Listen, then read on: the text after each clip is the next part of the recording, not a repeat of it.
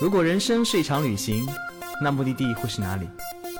你可以选择带着疑问留在原地，也可以有多远浪多远。本节目由全宇宙最会玩的稻草人旅行推出，我们有超奇葩的年龄限制，只做年轻人的小团队旅行，坚持路线原创，百分之八十五以上的队员来自于朋友推荐。关注稻草人旅行，和我们一起出发，爱上这个世界。你在南方的艳阳里露着大腿，他在北方的暖房里看大雪纷飞。只有我在不南不北的江浙冻成鬼。欢迎收听最新的一期有多远浪多远。哎呀，又到冬天，冬天呢，我们话题不外乎就是吃火锅、泡温泉以及玩雪。那些凡尔赛文学里的主人公们啊，你们今年出不了国，装不了逼啊，去不了什么北海道啊，什么什么贝加尔湖啊，什么冰岛看雪，那只能在咱美好的祖国东北看雪了。其实说到看雪呢，有很多地方可以玩雪，比如说什么，好吧，突然卡壳。作为一个南方人，在我的世界里面，下一场雪见就是，哇哦。然后北方人就说，哼。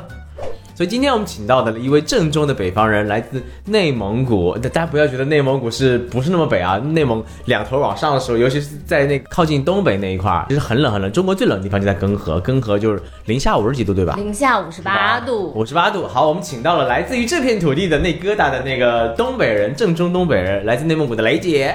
Hello，大家好，我是雷姐，又见面了。好，一个南方，一个北方，再找了个中间的啊，来自来自山东大汉，我们的步兵。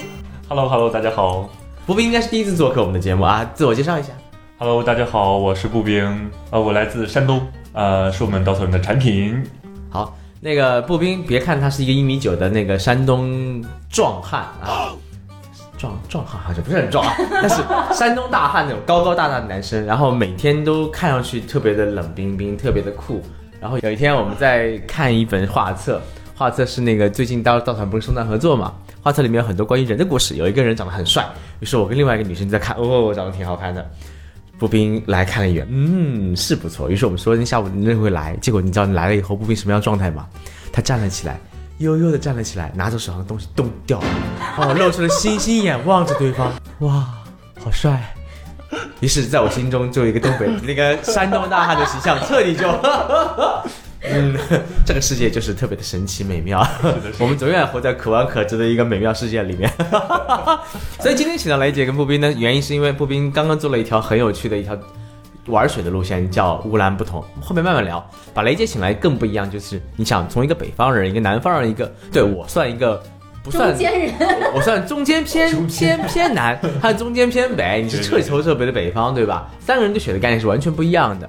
大家有看过《风犬少年天空》？最近道哥追这部剧追得很 很很上头啊。然后追到中间有一段画面，就迎接到了许下雪这么一瞬间，在我记忆当中，重庆十年下一场雪，而且那个雪很少覆盖到整个地面的。如果早上起来覆盖了地面，就看见一个南方的狗子在。雪里哈，脑袋里冒星星那种感觉。哎，而且你别说哎，就是南方人，尤其那种平时正襟危坐、穿的西装笔挺、那个人模狗样的男人，到了北方看到那种雪，瞬间像活活成孩子样子一样，就特别激动兴奋，就那种钻进雪里啊，还打雪仗。嗯，不比，你作为山东人，山东的雪多吗？山东的雪还是挺多的，而且山东有两个著名的雪窝子。啥叫雪窝子？雪窝子就是就这一块地方下雪，而且下的特别大啊，就类似于那个东北的雪乡雪谷对对对对对，就是它地形啊、气候造成这么一效果，就是烟台和威海啊。因为山东是个半岛地形嘛，它深入到海洋里面，它的吹过来的风就是湿度非常大，然后平时的季节这个降水量就很多，然后到到了冬天的话下雪就非常大。我记得就那年零九年的那年，呃，下大雪的时候，其他的地方觉得下到膝盖就可以了。那年烟台下到了腰，真的、啊，真的，那还可以哦，那还不错哦。而且每年这个烟台跟威海就下雪会很大，就是著名的雪窝。反正我们那边下到脚踝就哟。哎，那说到雪啊，其实现在国人对雪的渴望是越来越多。你经常看朋友圈，哇哦，我的凡尔赛公主公主们又去了什么什么北海道啊，又在什么什么各个全世界各地玩雪呀、各种雪场，阿尔卑斯滑雪呀、但今年都出不去了，对不对？所以其实听说这段时间整个中国的雪场快疯了。啊别提了，真的，一把辛酸一把泪啊！我也能完全理解跟明白，因为去年的春节因为疫情原因，所以很多的雪场都没有开嘛，所以今年 是的，是的，最近，嗯，因为嗯，我作为一个北方人，其实对对这个雪场啊，从小就在这边摸爬滚打，其实蛮熟悉的。啊这个价格从它一开始的那个几十块玩到现在，然后到前两年嘛，前两年基嗯就是南方开始那个。大热就开始出不不在国外的话，在国内咱们就是到北方到冬天去滑雪，滑这种室外的这种嗯天然雪，可以讲天然雪，因为南方大部分都是那个室内的都是人造雪，人造雪它跟天然雪其实雪感就滑起来，如果你真的会滑，雪感是差很多的。所以北方的雪场这两年价格真的是在稳步的增长，但是今年突然间是一个大跳水增长，真的是太可怕了，就是大概是三倍左右的价格。对，所以一般一天滑雪要多少钱呢？加一晚住宿的情况。嗯，这个在北方看区域，就是这这两天比如崇礼，就是那个 号称明年开奥运，不是号称明年就要开奥运会哦，后年不好意思啊，后年开奥运会 呃就是下个冬天，下个冬下天，个下个冬季，对，，next winter 哎 winter's coming。所以，呃，崇礼作为离北京最近的一个雪场，呃最近的一个最好的雪场，按它的那个价格，现在怎么一个情况呢？来吓一吓大家。基本上现在的话，一天的住宿大概是在三千左右，还是一个普通的就是雪场，啊，因为就是你你可以现在看一下，就是再见。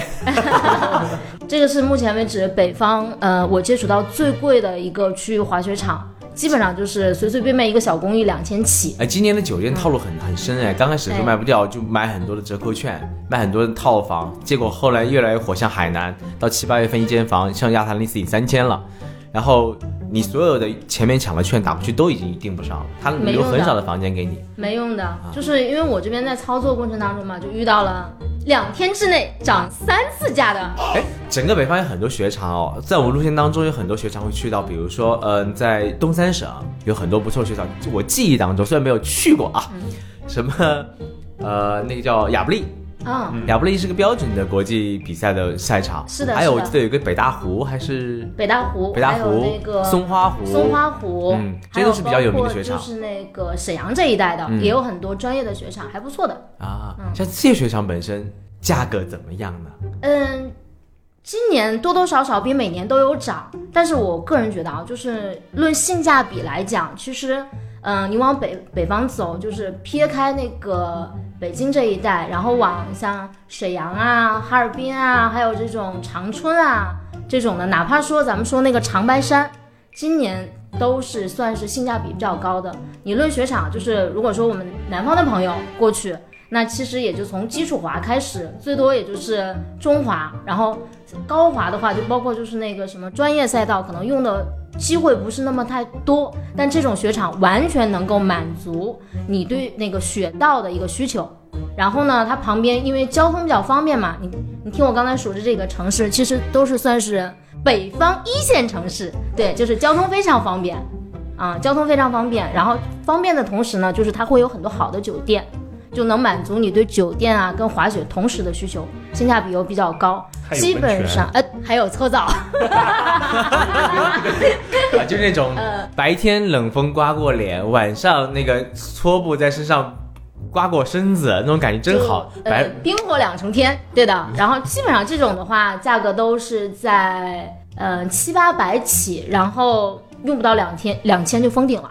啊，对那对南方人来说，其实北方人选择很多啊。北方你可以每个城市几乎都有的雪场，要专业的有专业，有出滑有出滑的。嗯南方人呢，可能也只能选择像上海江浙沪最近的，估计就是宁波的那个 室内滑雪场是吗？啊，没关系，在我们的短信当中，大家可以跟我们一起去感受一下那个室内滑雪场的那种初滑的体验啊。但真的是冬天要好好的滑个几天，感受一下那种室外滑雪、滑真雪、滑野雪的乐趣。其实往北方走还是有很多选择，尤其出不了国，其实中国有很多好的雪场。但今年应该会挤爆的，因为喜欢滑雪人越来越多，但雪场的增加速度又没有那么的快，而且去国外滑雪的人都回来了。所以今年啊，今年冬天，嗯，刀哥还是在家待着吧。但有一个雪场我很推荐，到了节目里面讲过很多次，就是阿勒泰的新疆对不对将军山雪场。哎呦，完了，这么一个小众目的地被说出来以后，是不是也会挤爆呢？看我们节目的影响力有多大了。我已经订喽，哎，订了二十几号的票去滑，而且冬天冬天去阿勒泰机票贵吗？不贵的，包括现在那个某航的随心飞都可以去的。哦，对哦，东航随心飞，南航随心飞啊，对的，都可以的。对。有你可以飞到那个什么呀？飞到乌乌鲁木齐再坐个夜班火车对不对对的。唉，好怀念将军山的粉雪啊！那对你们来说，其实雪是你们生命当中记忆最重要的一个部分了。所以跟雪有什么特别深刻的回忆呢？在你们的成长经历当中，我我记得小的时候就是，嗯，爸妈一说下雪了，那早上第一件事起来是什么？踹门，因为你门是开不开的，哦对，你是开我以为你是。很激动要踹门出去玩雪呢。是，因为你开不开门，那个雪真的好大。哇，那你家应该是很很高级，不是住楼房，因为住那种四合院儿，呃小的时候是是的，都是这种的，就是住那种院子嘛。大平层，嗯，被你猜中了，大别野哎不好意思露富了。现在住楼房了，住楼房，但是每次就是对于我们来讲，下雪就是一件很平常的事情，也很开心的事情。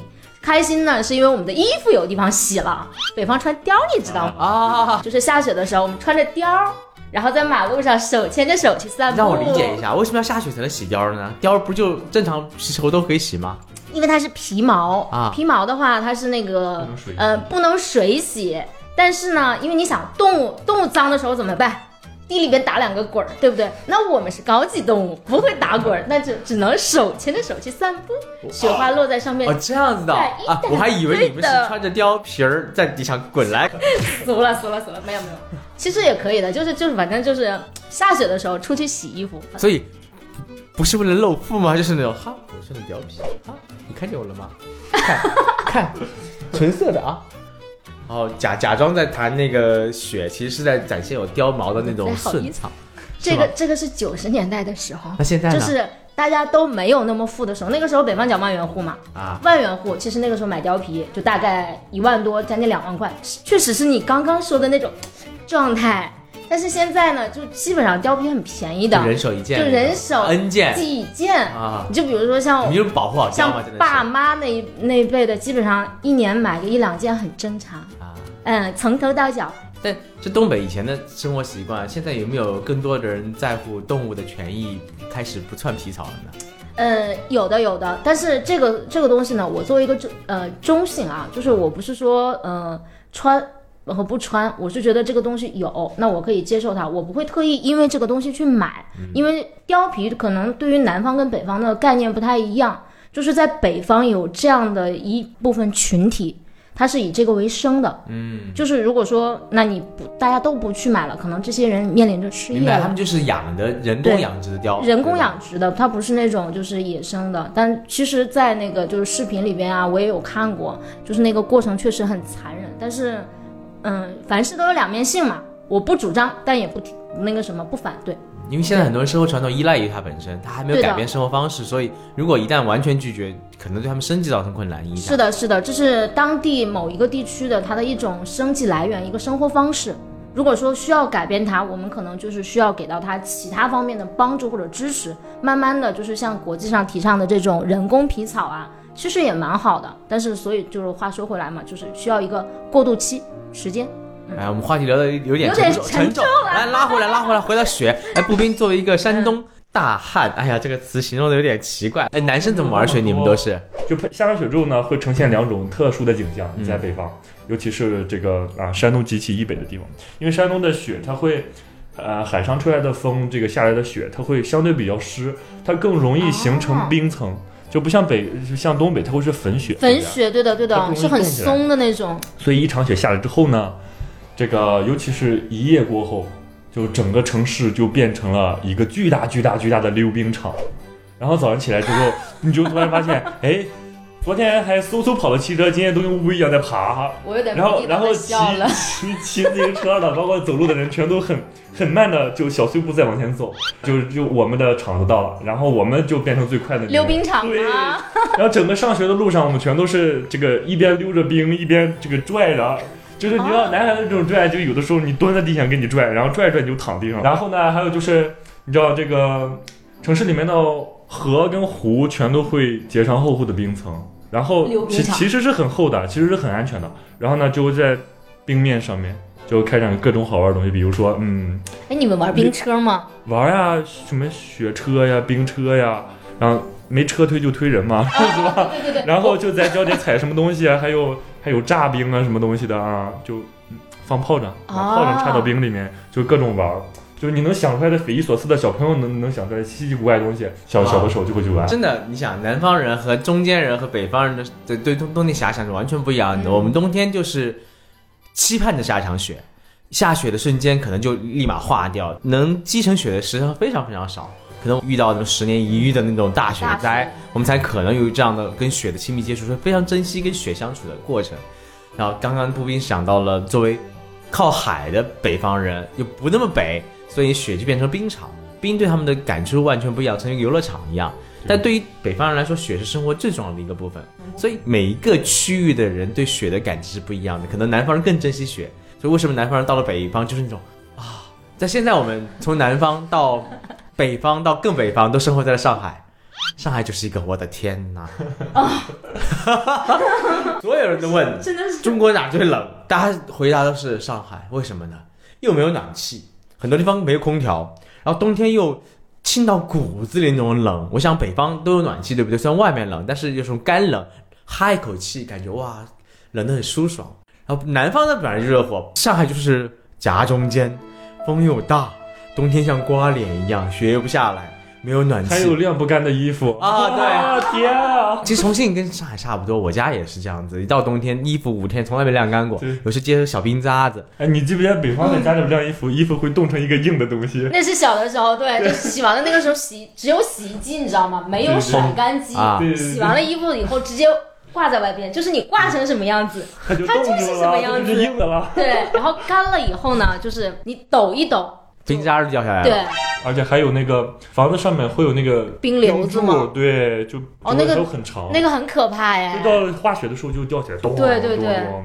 那作为北方人，对南方人如果突然去北方玩雪，有什么好玩的建议吗？除了把自己像狗子一样埋在雪里，还有没有什么其他的独特体验跟雪有关的？其实本身作为啊喜欢玩的人嘛，然后你比如说这个道哥要去北方玩了，其实我觉得可能有两个方面啊。第一就是，其实南方人的童年他是比较少跟雪接触的，但是呢，他会有很多童年对于雪的幻想。哎，你今天到了北方啦，见到一个巨大的雪的世界了。这在这里就可以实现你当年对雪的那些幻想啊，然后你你小你就可以把自己当一个小孩子嘛，就是看到什么好奇想怎么玩就可以这么玩，啊，刚才说到了滑雪呀，然后比如嗯、滑雪车呀、雪圈啊这样一些比较常见的，还当然还有就比如说冰屋，就是嗯我们认知当中的爱斯基摩人的那种生活方式，就是整个世界冰天雪地，然后你的房子也是冰做的，然后房子里面所有的桌椅板凳、内饰、所以能看得到的东西，冰箱全都是冰做的。哦，你进去之后就可以在这个房间。我好想知道电视机、电视机如何用冰箱用回冰来走。冰箱我能理解，电视机啊，你给我做一个出来。这个可以有。好吧，然后呢，就比如说还有就是，嗯、可以去玩雪穿、雪地穿越，无论是你徒步走还是开车去穿越，啊，都是可以去玩雪地的深度穿越。你想，就我们可以走到一个雪地的无人区，然后你无论是走进去还是开进去，然后还是打滚儿进去 对对对，然后在这个嗯巨大的一个白色的画布上，你留下了你的一串小脚印，是不是很有一种美的幻想？嗯，所以我想象的在雪中的玩法就是把自己埋进去，或者把别人埋进去，然后滑雪，然后打雪仗，然后建个自己的雪，造个雪人，做个冰屋，在冰里吃火锅、跳雪，我好多跟雪有关的。我觉得冰雪里面就是适合特别绽放自己、肆意的去玩耍啊。道所以哥走到一个高台上，biu 跳下去，一个道哥一个坑，跳进去开玩笑。你什么恶趣味，真的是啊！还有就是还有那个洒水成冰，啊，就泼水啊成泼水冰，成冰，在极冷的环境用热水，对吧？对，好多可以玩的。那今年有没有什么特别小众的目的地适合大家去，适合南方的孩子们去北方玩吗？除了我刚刚说那个特别火爆的崇礼以外，嗯，其实刚刚道哥有提到了那个地方，就是中国最冷的一个城市根河。根河，对，嗯，一个是根河，还有一个就是刚刚就我们有提到了一嘴那个阿勒泰这边。作为一个北方人啊，我会非常喜欢这两个地方。根河这边呢，它是呼伦贝尔中国最北的一个区域，然后又跟俄罗斯接壤，跟蒙古接壤。这个地方呢又偏，所以首先，嗯，交通每天基本上就最多一两班航班。然后要中转进去，然后人呢就不会特别多，不会特别多。然后这个地方呢又处于那个北纬五十八的一个地方，就就是雪带，然后雪是非常厚的，每年都会下非常非常厚的雪。就是我小的时候在城市里边经常能感受到雪，现在在这个只有在林区才能感受得到，因为嗯，全球气候变暖嘛。对，所以雪其实没有小的时候那么大了，只有在这里边我才能找到小的时候那种记忆，真的就像刚刚步兵说的那种，你去找个跳台，跳下去，对，然后就是一个坑把你埋住，你可能人还要捞出来的那种，这种这种地方能能去看雪，然后它除了雪以外呢，其实嗯还因为是大兴安岭呼伦贝尔草原腹地，你想看就是一望无际的雪原，林海雪原在这里能看得到。然后你想看森林跟那个雪也能看得到，就是我记得那个有一部电影叫《少年的你》，就是那个周冬雨她老家就在大兴安岭的深处，就在根河附近，就是那段航拍的那个小火车，非常非常美。哎，作为一个少女是非常非常憧憬和向往那种感觉的。嗯，这是我推荐它的一个理由，还有一个理由就是吃的真的非常好吃。对，然后呃，另外一个推荐阿勒泰呢，是因为。这个区域，你除了去滑雪以外啊，其实当地的话，因为冬天基本上那一带都是大雪封山了，班车都没有，班车都没有的地方，我们怎么进去？坐火车，然后再找当地的朋友坐越野车进去。到那个地方呢，真的就是非常非常原生态的那种小村落，然后是那种木头房子，然后上面大雪覆盖着，后边呢就是那种。嗯，原始森林或者山坡，嗯，基本上每年的话，就是你进去以后，你如果说真的到当地村子里边，每天做的事情就是早晨起来，哎，屋子里边暖暖火，然后出去呢跟村子里面的人聊聊天，然后中午大家一起吃个饭，嗑个瓜子，然后上个炕，就是真的就是这种的感觉，非常非常的原生态。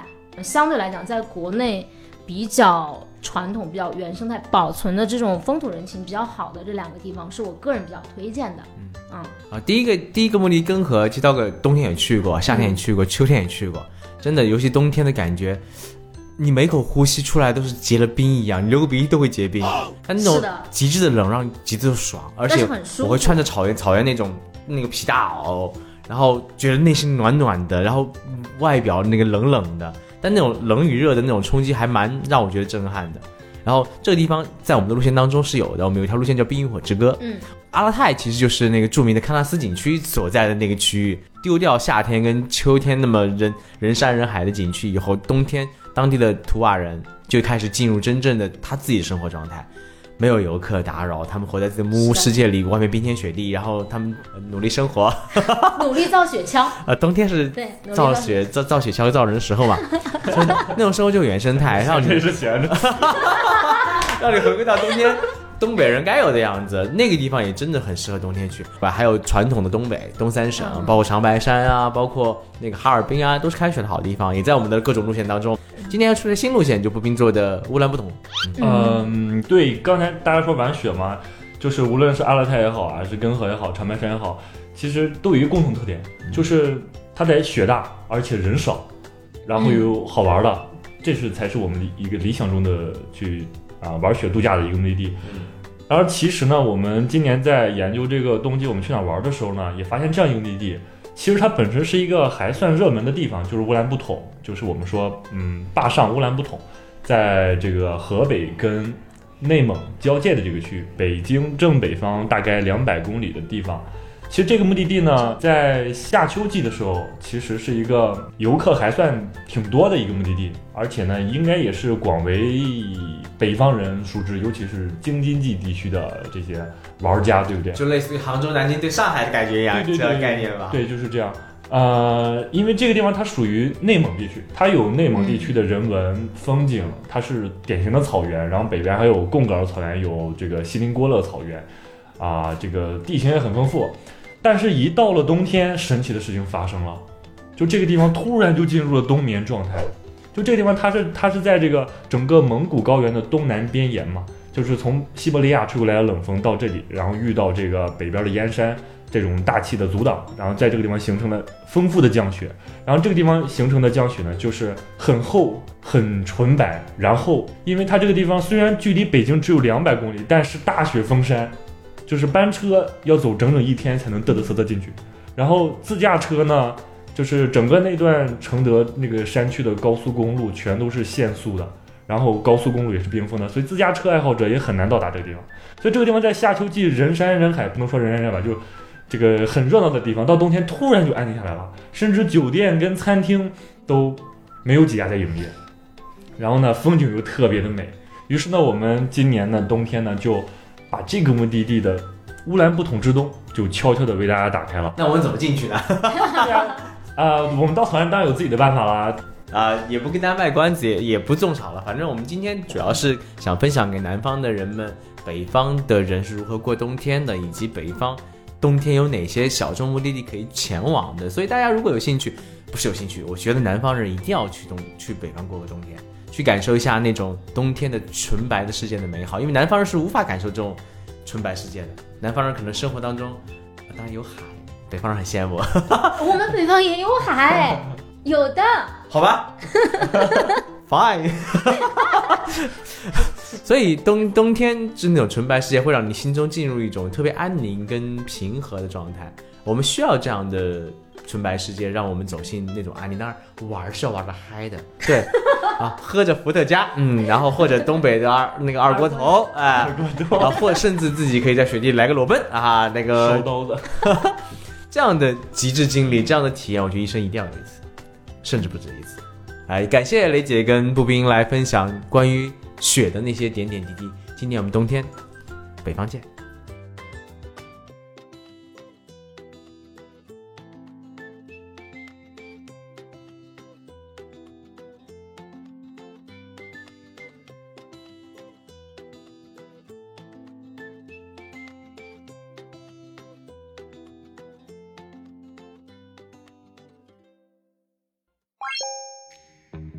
作为一家目的地集合的旅行公司，在哪里都可以和刀哥一起浪。在哪里找到组织呢？请搜索“稻草旅行”公众号，发送关键词“刀哥最帅”，还有惊喜福利等着你哦。